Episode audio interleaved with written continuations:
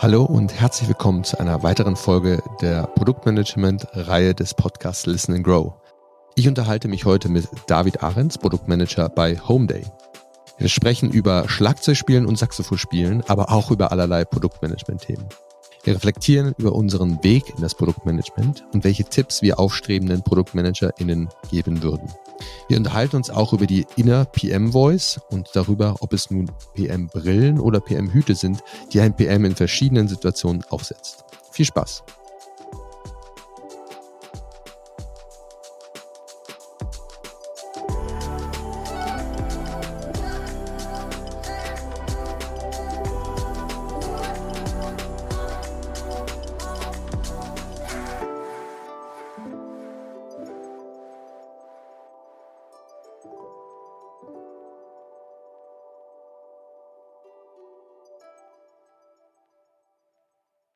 Guten Morgen zusammen und hi David, schön, dass du heute dabei bist. Freut mich mega, dass du heute mein Partner im Podcast bist. Ja, guten Morgen und vielen Dank, dass ich hier sein darf. Mega cool. Ja, ich fange mal so ein bisschen an mit so ein paar äh, entspannteren Themen, bevor wir in die Tiefe des Produktmanagements einsteigen. Meine erste sehr offene Frage hier. Wie sieht deine Freizeitgestaltung diese Woche aus? Äh, was hast du so, was steht so auf dem Programm? Was machst du so? Wie sieht das aus? Mm, oh, Gute Frage. Da war ich im Kopf natürlich noch gar nicht drauf vorbereitet. Aber dadurch, dass wir zu Hause zwei kleine Kinder haben, ist bei uns eigentlich alles durchgeplant. Also äh, ungeplante Freizeit äh, gibt es nicht. Aber ich habe seit ein paar Wochen geschafft, mein altes Hobby vom Schlagzeugspiel wieder aufleben zu lassen und gehe jetzt immer Freitagmorgen von 8.15 Uhr bis 9.15 Uhr hier in den Proberaum und das ist so meine Freizeitgestaltung, denke ich, diese Woche. Ja, wollte gerade sagen, ich glaube, das kann man nicht so gut zu Hause machen, oder? Mit äh, zwei Babys. ja, und den Nachbarn hier. Äh, nee, zum Glück habe ich äh, hier einen Proberaum gefunden ja. in der Nähe. Mega gut. Und nimmst du da so Stunden oder kannst du das selber aus deiner Erfahrung und äh, einfach probieren? Ja, genau. Es ist eher, ich habe das als, sag ich mal, als junger Mensch viele Jahre lang gemacht, weiß nicht, zehn, zehn Jahre lang äh, Unterricht auch genommen und äh, jetzt ist es eher so ein bisschen, um nicht ganz einzurosten. Ja, also ich habe nicht so eine tolle Anekdote dazu, aber ich habe mir vor vielleicht einem Jahr oder so, ich habe angefangen Saxophon auszuleihen. Ich habe noch nie Saxophon gespielt, aber ich dachte, das wäre cool. habe irgendwie einen coolen Musikladen gefunden, der das für 30 Euro im Monat macht und habe angefangen darauf rumzuklimpern oder beziehungsweise zu spielen. Bisher ist noch nicht viel rumgekommen, aber vielleicht äh, ist das ein guter Anhaltspunkt, einfach mal auch mal Stunden zu nehmen, weil ich habe halt null Erfahrung da. Aber ja, ich finde Musik ist eine coole Sache grundsätzlich, weil es irgendwie eine ganz andere Art von Freizeitbeschäftigung ist, neben Menschen sehen oder Sport machen, ist irgendwie noch eine ganz andere Art von Gehirnaktivität, die irgendwie gestartet wird, finde ich.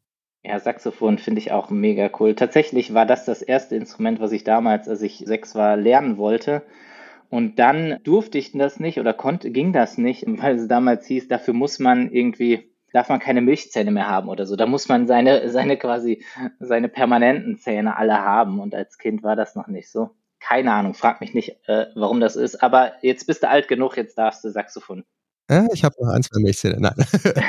Sehr cool. Äh, so lustig. Äh, ja, ich habe früher Gitarre gespielt, glaube ich, aber da gab es keine äh, Milchzähne-Grenzen. aber ich glaube, ich hatte auch mal eine kleine Gitarre und dann eine größere. Naja, cool. Du bist heute ähm, im Homeoffice, wie ich sehe, richtig? Bist du so der, der, der Homeoffice-Mensch als der Office-Mensch grundsätzlich? Ja, grundsätzlich schon. Ich würde sagen, ich bin wahrscheinlich 95 Prozent der Zeit im Homeoffice, weil ich äh, auch ein bisschen Anreise habe. Ich wohne jetzt mittlerweile außerhalb von Berlin im Grünen und ja, ist einfach so eine Typsache. Ich kann mich hier gut konzentrieren. Äh, wie sieht's bei dir aus? Äh, ja, ich bin so ungefähr Hälfte, Hälfte. Also ich werde so im Schnitt wahrscheinlich zweieinhalb Tage in, im Büro sein und zweieinhalb Tage zu Hause. Ich bin auch letztes Jahr etwas weiter rausgezogen nach Pankow.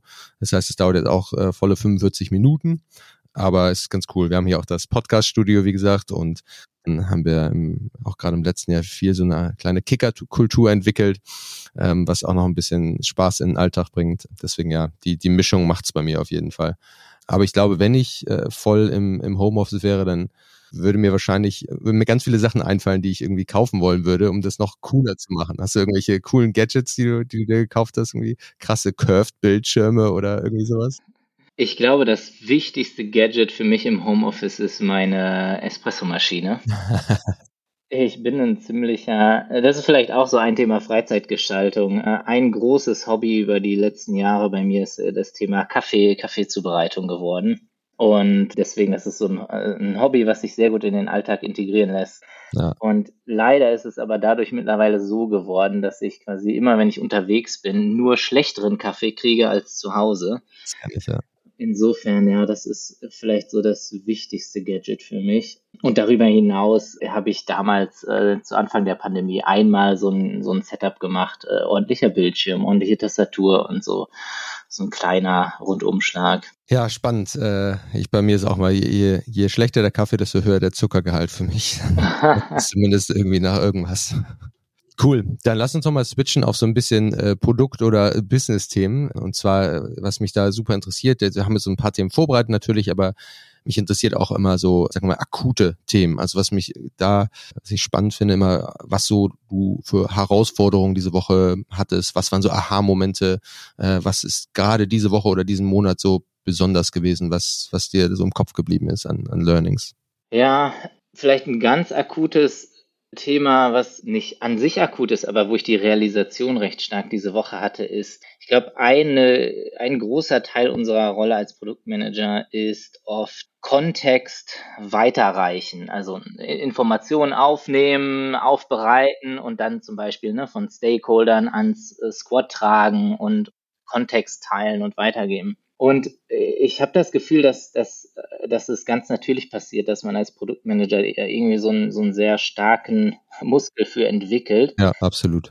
Und diese Woche ist mir äh, sehr konkret im, in Interaktion mit Stakeholdern aufgefallen, wie viele komplett kontextfreie Fragen mich so am Tag erreichen. Ich weiß nicht, ob du das ähnlich hast, aber sowas wie, äh, in dieser transaktionalen Mail können wir eigentlich da den und den Nutzer in CC setzen.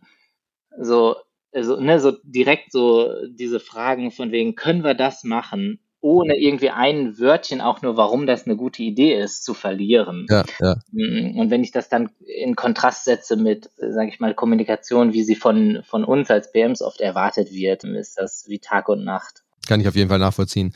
Ähm, ich finde das oft so, also sowohl bei ja, internen Anfragen, aber auch bei tatsächlich Nutzerfeedback etc., was da oft der Fall ist, dass wir auf jeden Fall nochmal nachhaken und sagen, warum. Und ich weiß nicht, ob das so ein öffentlich bekanntes Framework ist, aber ich habe das von einem Produktmanager bei HubSpot gelernt. Mindestens dreimal warum fragen.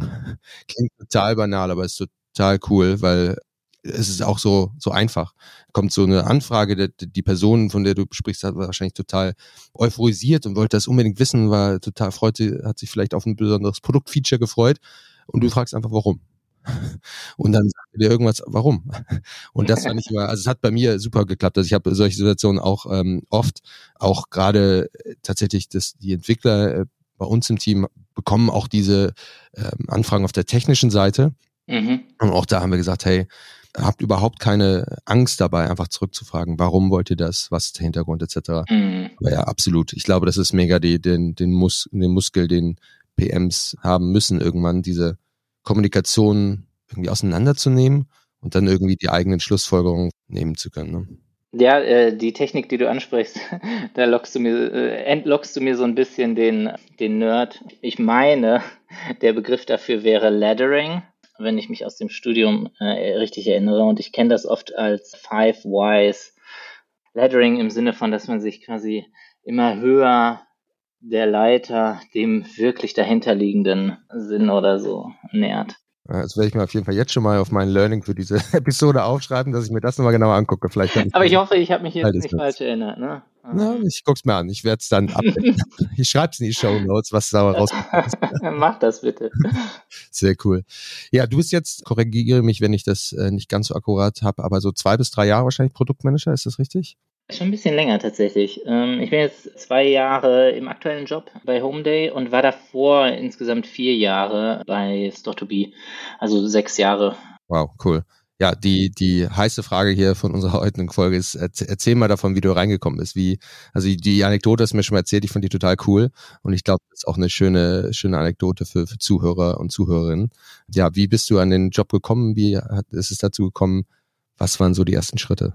Ja, die Kurzfassung wäre, das ist einfach so passiert. Ähm, Die längere Fassung davon ist, ich hatte damals schon im Studium sehr hohe Affinität, großes Interesse an der Berliner Startup-Szene, äh, bin deshalb auch nach dem Bachelorstudium von Stuttgart nach Berlin gezogen, um hier Praktika in Startups zu machen und so Fuß zu fassen. Und hatte, äh, ja, bin dann irgendwie über Zufälle auf Store2B aufmerksam geworden. Store2B war damals ein äh, Marktplatz für die Vermietung von Promotionflächen, also wirklich physische Flächen. Und das Team um die vier Gründer hatte gerade die Seed-Finanzierung auf die Beine gestellt und hat angefangen, ähm, so die ersten festen MitarbeiterInnen zu rekrutieren. Und haben mich damals als, ich glaube, mein erster Vertrag hieß noch Business Development Manager oder so, eingestellt als Generalisten. Sie wussten noch nicht so richtig, was sie mit mir anfangen können, aber für die Phase war das, glaube ich, ganz passend. Und dann hat sich in den ersten Wochen irgendwie so einfach die Chance ergeben. Da war eine Idee für ein neues Produkt und sie brauchten einen, der das anpackt und quasi ähm, owned, wie man heute so schön sagt.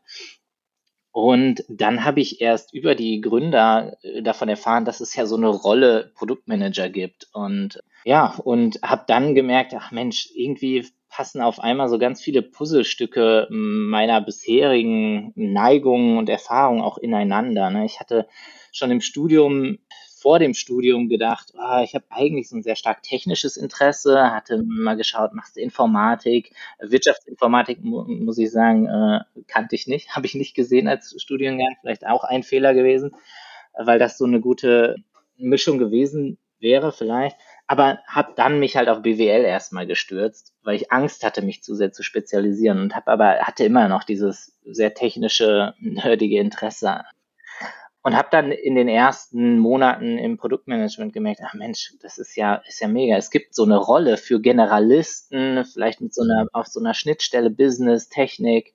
Ja, und äh, habe seitdem nicht zurückgeschaut. Ja, sehr cool.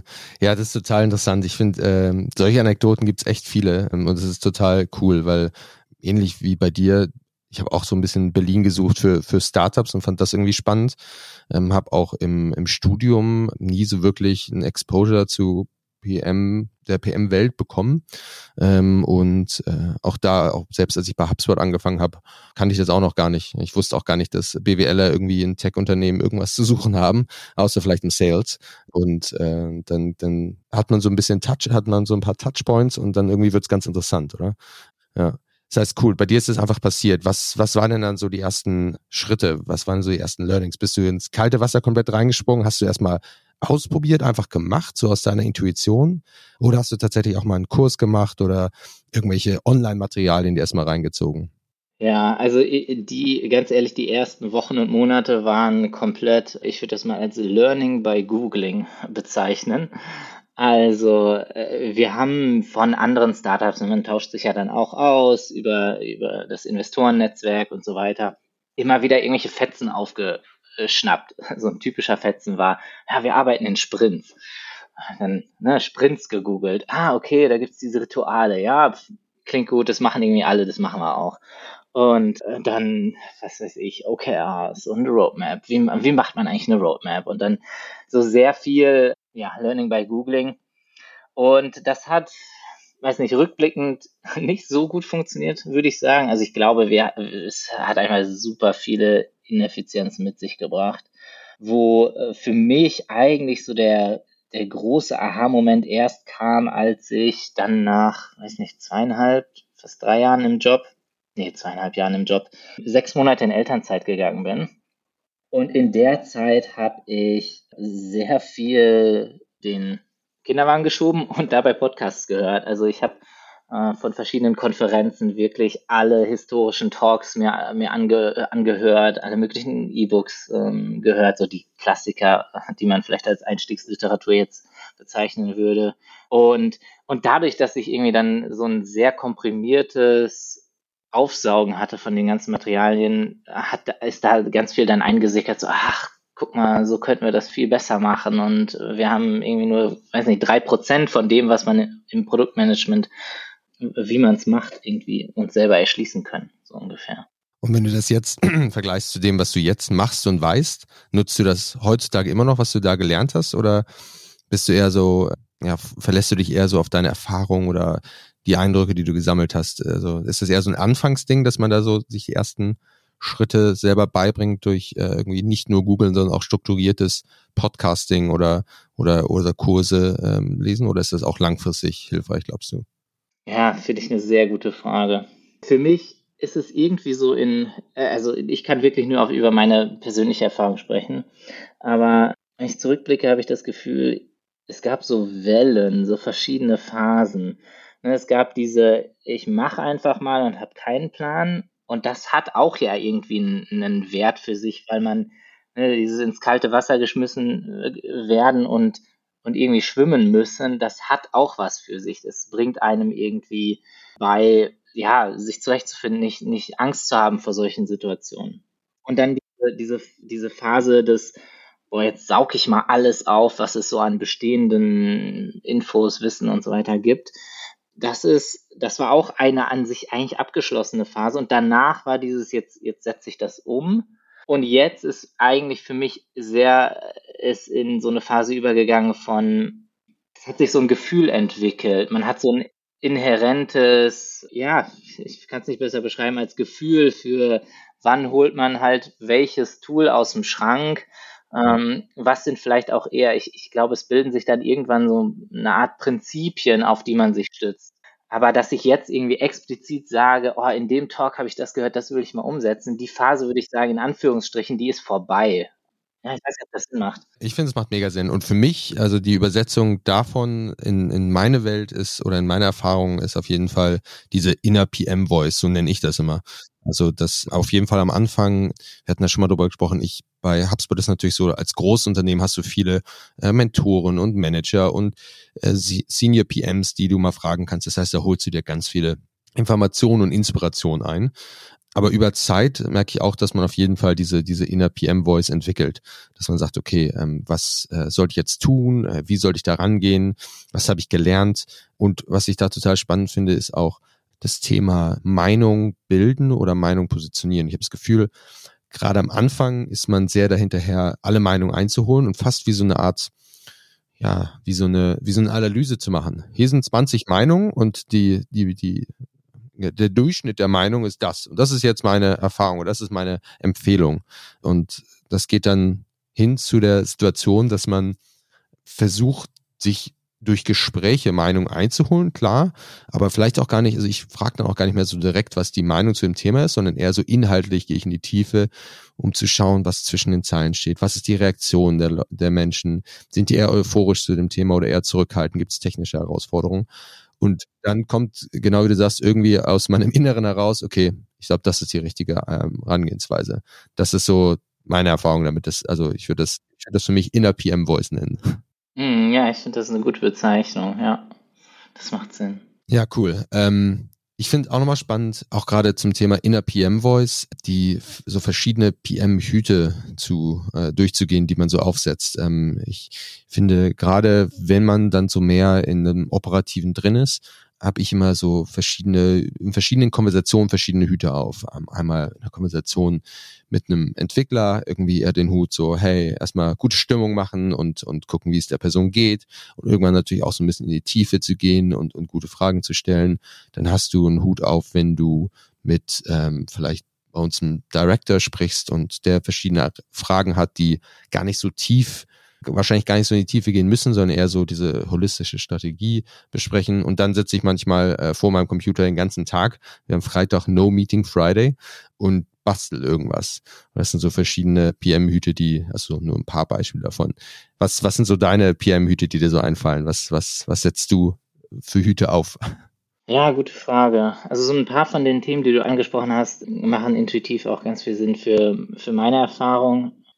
Vielleicht äh, eine, ich, tatsächlich habe ich das für mich immer Brillen genannt. Ich glaube, das, aber das beschreibt am Ende das Gleiche. Eine Brille oder einen Hut, den ich aufsetze, ist oft so, wenn irgendwie ein größeres Projekt auf die Zielgerade kommt. Dann dazu gibt es auch einen Artikel von äh, Jason Fried. Ich weiß nicht, ob du den kennst, einer der äh, Gründer von 37 Signals. Und der hat das Putting on the Shipping Goggles genannt.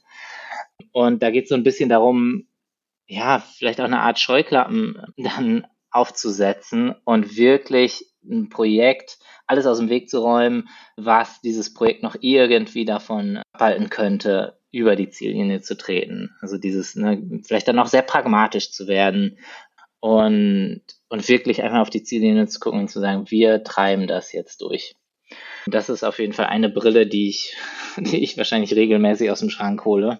Dann für mich so ein einfach persönliches Herzensthema ist oft auch der qualitative Teil von äh, Customer Research und da so ein bisschen den Psychologenbrille aufzusetzen. Das macht mir persönlich sehr viel Spaß, ne? in, gerade in so eher, jetzt fällt mir der deutsche Begriff nicht ein, aber äh, Generative Research, also generativer Recherche, ne? wenn man in tiefen Interviews geht ohne Agenda und einfach sagt, so, wir, wir reden mal über deine Erfahrung mit dem Produkt. Ja, das ist so eine Brille, die, die mir spontan einfällt. Und das findest du besonders äh, spannend, diese Arten von Interviews, oder findest du sie besonders heraus? Besonders spannend. Ähm, die geben mir persönlich ganz viel Energie, weil man oft auf Dinge kommt, die man noch nicht auf dem Schirm hatte. Ähm, und ne, versus, wenn man eher so eine Confirmatory-Brille aufhat, also ne, ich habe ich hab irgendwas und ich will vor allem die Usability testen oder sowas, ne, dann, ja. Machst du diese Arten von Interviews eher so, also wo findest du die Menschen dazu? Ist es eher so, dass jemand sich gemeldet hatte, ich habe hier ein Feedback, oder ist es eher ein Pool von Kandidaten und Kandidatinnen, die irgendwie vielleicht immer in deiner, sagen wir mal, auf deiner E-Mail-Liste stehen, wenn, wenn es solche Themen gibt? Jetzt ganz konkret in der aktuellen Rolle bauen wir auch viel, ich würde mal sagen, interne Tools. Homeday hat ja, ist ja Hybridmakler und hat Tools für unsere über 200 äh, Makler in, in Deutschland. Und da ist klar, äh, quasi, da kann ich diesen Pool an, an 200 Leuten anzapfen. Und wenn es jetzt zum Beispiel eher um Kontakt zu KaufinteressentInnen oder VerkäuferInnen geht, dann, dann ist es, weiß ich nicht, so die typischen Quellen wie äh, Customer, also Beschwerde-E-Mails oder NPS-Feedback-Surveys oder so, wo ich dann mal einen spannenden Kommentar sehe und denke, oh, da rufst du mal an. Ja, total. Ja, das finde ich auch äh, total cool. Also ich habe auch, ich, mein Produkt bei, bei HubSpot ist auch äh, ein Produkt, was viel sozusagen, also ein Backend-Produkt, was sozusagen viele Teams unterstützt, Sachen zu bauen. Ähm, das heißt auch, ich habe so ähnliche, sagen wir mal, verschiedene Ebenen wie du, also einmal die innere, also die anderen HubSpot-Entwickler, Produktmanager und dann auch die, die Kunden. Und das ist ähnlich, dass man so seine für mich so auch intern so seine paar Menschen hat, die wirklich immer sehr, ich nenne das mal opinionated sind, also äh, gute Meinungen haben, auch manchmal harte oder schwierige oder herausfordernde Themen bringen, die man dann auf jeden Fall ansprechen kann und einfach mal so offene Fragen stellen kann. Ja, und das, äh, auch wenn Kunden Beschwerden, E-Mails schicken, wenn man dann schnell reagiert, kommt oft viel bei rum. Ja? Wenn man sagt, hey, lass uns reden. Oder cool finde ich auch, dass du komplett einfach direkt anrufst. Kann ich auch mal ausprobieren. Ich glaube, dann findet man noch mehr heraus. Das finde ich sehr gut. Wie ist das zeitlich? Setzt du diese Hüte oder Brillen, setzt du die jeden Tag so auf, wie es gerade passt oder wie es zur Situation passt? Ist das bei euch im Unternehmen eher so zeitlich quartalsabhängig oder in welcher Phase ihr gerade seid in der Produktentwicklung eines spezifisch, spezifischen Produktes? Spontan würde ich sagen, ähm, es ist über die Brillen, die ich jetzt gerade gesprochen habe, äh, eher phasenweise, dass, also, dass vielleicht eine bestimmte Brille in bestimmten Wochen im Vordergrund steht. So passiert es mir eigentlich oft. Ne? Die erste, diese Shipping Goggles, die ich beschrieben habe, das ist, dann ist, dann steht gerade im Fokus, ne, wir haben da ein Release-Date, was wir anpeilen und, und das ist in zwei Wochen und das steht dann, dann ist diese Brille wahrscheinlich die, die ich am meisten trage versus, ne, das war zum Beispiel der Fall bei uns Ende Dezember, da hatten wir einen großen Launch von der neuen Integration und das musste alles passen, das musste auf den Tag genau fertig sein, es waren Trainings, äh, Kommunikation und alles weiter äh, geplant. Und jetzt aktuell arbeiten wir an einem ganz neuen Produkt, so wirklich Greenfield-Initiative äh, für unsere Maklerschaft. Und da habe ich jetzt vor allem diese Brille auf, von wegen, oh, lass uns mal unvoreingenommen so mit vielen Leuten sprechen über die Erfahrungen und erstmal gucken, Also diese Generative Research Brille. Ja, ist bei uns auch ähnlich. Also wir haben das tatsächlich, also ja, pro, pro Produkt oder Produktzyklus so ein bisschen. Vor allem aber haben wir das tatsächlich auch angefangen, auch die Quartale rüberzulegen. Also irgendwie Q oder das erste Quartal ist wirklich die operative Brille, ähm, Get Stuff Done und einfach starten das Jahr, so ein bisschen organisieren, was ist die Roadmap, also das Finalisieren eher, aber dann auch operationalisieren, also sagen, okay, wie sieht das aus, wie sieht unser Alltag aus, welche Tools nutzen wir, etc. Diese Brille. Q2 ist dann eher so, hey, äh, okay, wir haben jetzt Zeit, wir haben eigentlich ein operatives Modell, es läuft, äh, wir, wir arbeiten unsere Roadmap-Items für dieses Jahr ab Deswegen könnte man als Produktmanager, Produktmanager sich einfach mal die Zeit nehmen und über die nächsten Jahre nachdenken. Auch mal fünf Jahre, einfach mal ein bisschen rumspinnen und gucken, was passiert. In Q3 ist bei uns dann oft die zwei Möglichkeiten. Erstens, wir haben eine große Konferenz, wo wir viele Sachen launchen. Das heißt, da muss auch so ein bisschen diese Get Stuff Done Brille aufgesetzt werden. Und die andere Sache ist, dass wir da auch immer als Produktmanager und Produktmanagerinnen die unsere Stories pitchen. Also es gibt immer 10 bis 15 Stories, die ausgewählt werden für das nächste Jahr und es tatsächlich schon in Q3 werden die gepitcht. Das heißt, da sind so diese zwei, da, da finde ich in Q3 ist immer dieser Wechsel krass, weil du musst ein paar Sachen fertig bekommen und du musst aber auch irgendwie jetzt das nächste Nonplusultra Next Big Thing äh, pitchen. Also so ganz verschiedene Brillen, die ich dann irgendwie tagtäglich mal wechsle ja, und Q4 ähnlich wie bei dir, die letzten Sachen abschließen, vielleicht so ein bisschen ans nächste Jahr schon mal denken und die Ideen, die man gesammelt hat, in irgendeine Art von ja, teilbare Roadmap zu packen. Ne? Finde ich total cool. Also auch zu sehen, dass es über Zeit sich dann ja, ändert, was man für Brillen aufsetzen sollte, darf, muss. Ja, das finde ich total spannend, was du gerade erzählt hast, über so einen quasi recht vorhersehbaren Zyklus oder gleichmäßigen Zyklus. Und zwar löst das bei mir spontan irgendwie zwei Reaktionen aus. Auf der einen Seite will ich schockiert sein, weil es irgendwie stark nach Wasserfall klingt, ne, auf eine Weise. Ich weiß nicht, ob ihr intern auch vielleicht die Diskussion mal habt, gehabt habt. Auf der anderen Seite bin ich fasziniert, weil es mich auch an andere Modelle, äh, die ich mal lose über irgendwie Podcast gehört habe, äh, zum Beispiel über Apple ich weiß nicht, ob das jetzt noch wahr ist, aber ähm, gehört habe, wo ich meine, mich zu erinnern, auch ein ähnlicher Zyklus ist von am Anfang werden irgendwie, äh, es wird ungefähr ein Drittel der Zeit, Drittel, Drittel des Jahreszyklus auf, wir äh, bauen die Funktionalität und dann zwei Drittel auf, wir polieren es jetzt und machen es ready for Rollout quasi ähm, verwendet wird. Deswegen, ja, äh, fände ich es spannend, mal zu erfahren, wie ihr darüber denkt, weil es jetzt so ganz intuitiv mit so einem sehr iterativen Ansatz doch clasht, oder? Mhm. Ja, also ich glaube, die, die Themen sind dann eigentlich ganz interessant äh, jahresabhängig. Also diese, dieses, dieses Operative, was man immer wieder aufhat, das ist wirklich das Jahr, also 2023 in Q1, denke ich eigentlich nur über dieses Jahr nach. Was machen wir? Was ist die Roadmap? Wie finalisieren wir das? Und dann habe ich optimalerweise das jetzt schon in Anführungszeichen fast fertig für das Jahr und sage ungefähr, das sind die großen Themen. Bei mir im Team ist der, der Vorteil vielleicht, aber auch die Herausforderung, dass die Themen dieses Jahr alle riesig sind, mindestens zwei Quartale dauern. Das heißt, ich kann sagen, okay, das sind wahrscheinlich unsere Prioritäten bis Ende des Jahres. Alle drei Monate gucke ich nochmal, ob das Sinn macht, ob das noch akkurat ist und was es Neues gibt. Aber das heißt, es läuft so ein bisschen äh, nebenher. Das heißt, das ist so die eine Brille. Und dann, wenn ich in Q2 und Q3 vielleicht in die nächsten Jahre denke, dann sind es so wieder komplett andere Themen, die ich dann mit aufnehme. Also so ist es dann, glaube ich, schon sehr iterativ und dynamisch, weil man immer diese zwei Zeithorizonte hat. Also ich springe dann auch im Q2 mal in, in Weekly Meeting und sage, okay, was haben wir heute gemacht, was war, was war diese Woche los? Aber nimm mir dann auch die Zeit, um komplett äh, raus zu, raus zu zoomen. Genau. Und ja, was, was natürlich so ein bisschen das Thema ist, diese 10 bis 15 Stories, die gepitcht werden, da ist immer so die Frage. Also die, die, das Coole ist, ähm, dass auch viele, finde ich, sehr ähm, ja, positiv sehen, ist es, dass halt dieses Bottom-up-Ideation von Ideen auf jeden Fall immer noch unterstützt wird. Ja?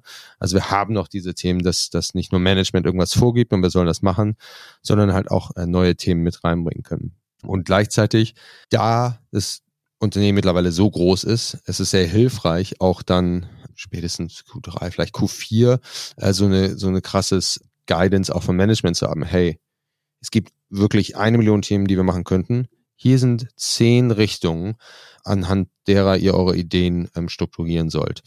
Also ist es dann immer wieder so ein bisschen ausprobieren und gucken, wie es funktioniert. Und ich kann mir auch vorstellen, tatsächlich, wenn man in Q2 jetzt die mit, mit seinem Group Product Manager oder mit dem Director darüber spricht, über ein, zwei Themen, die, die, die man spannend findet, die, die man vielleicht selber gar nicht so viel recherchiert hat noch, aber sehr, sehr früh sind, kann ich mir auch gut vorstellen, dass das dann weitergetragen wird. Also, dass man so ein bisschen auch selber iterativ das, ja, den Kompass beeinflussen kann, so ein bisschen.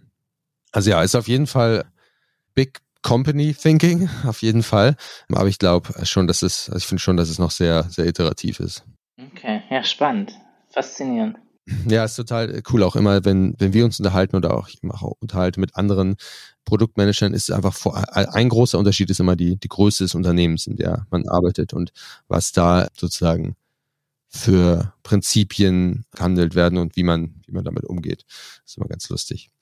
Wir sind so ungefähr bei 33 Minuten. Ich will auf jeden Fall nochmal einen, einen kleinen, sozusagen, einen kleinen, eine kleine Referenz auf den Anfang machen und zwar die den Weg ins Produktmanagement. Wir haben jetzt viel darüber geredet, was, wie sind wir reingekommen, was waren so die ersten Learnings, wie hat man sich vom Produktmanager, ähm, der viel recherchiert, zu einem Produktmanager mit einer Inner Voice entwickelt, verschiedene Brillen und Hüte, die man aufsetzt. Was sind denn jetzt nochmal, das war auch so eine Frage, die aus, von LinkedIn äh, kam, was sind denn nochmal so äh, Dinge, die du jetzt, und ich werde natürlich gerne auch nochmal meine Ideen mitbringen gleich, die wir vielleicht Menschen mitgeben wollen, die sich interessieren dafür, ins Produktmanagement zu gehen. Diese Themen, die du zum Beispiel gesagt hast, ist Podcast hören und, und dir Gedanken machen etc. Meinst du, das könnte jemand schon machen, bevor er überhaupt Produktmanager wird? Also so ein bisschen als Vorbereitung, vielleicht als Interviewvorbereitung? Oder ist das viel zu früh und das vergisst man alles wieder? Ja, gute Frage. Also ich glaube, für mich persönlich war der Mehrwert in dieser Zeit, wo ich alles aufgesogen habe, dass ich wusste, ich habe jetzt gerade so die Ruhe vor dem Sturm. Ne? Ich war in so einer Phase, wo ich nicht, nicht gearbeitet habe, aber ich wusste, dann kommt der Moment, ich, ne, ich weiß schon, das ist das Team, mit dem ich arbeiten werde, das sind so grob die Themen, an denen ich arbeiten werde. Ich weiß, ich werde die Chance haben, die Dinge auszuprobieren. Und habe dann auch aus diesen, keine Ahnung, hunderten von Stunden an Conference-Talks äh, nur zwei, drei Frameworks rausgepickt, mit denen wir dann gestartet sind. Also ich habe, was wir dann gemacht haben, ganz konkret ist, ein, ein Thema war ShapeUp. Das ist eine, quasi eine Alternative zu Scrum, ne? also ein Projektmanagement-Framework.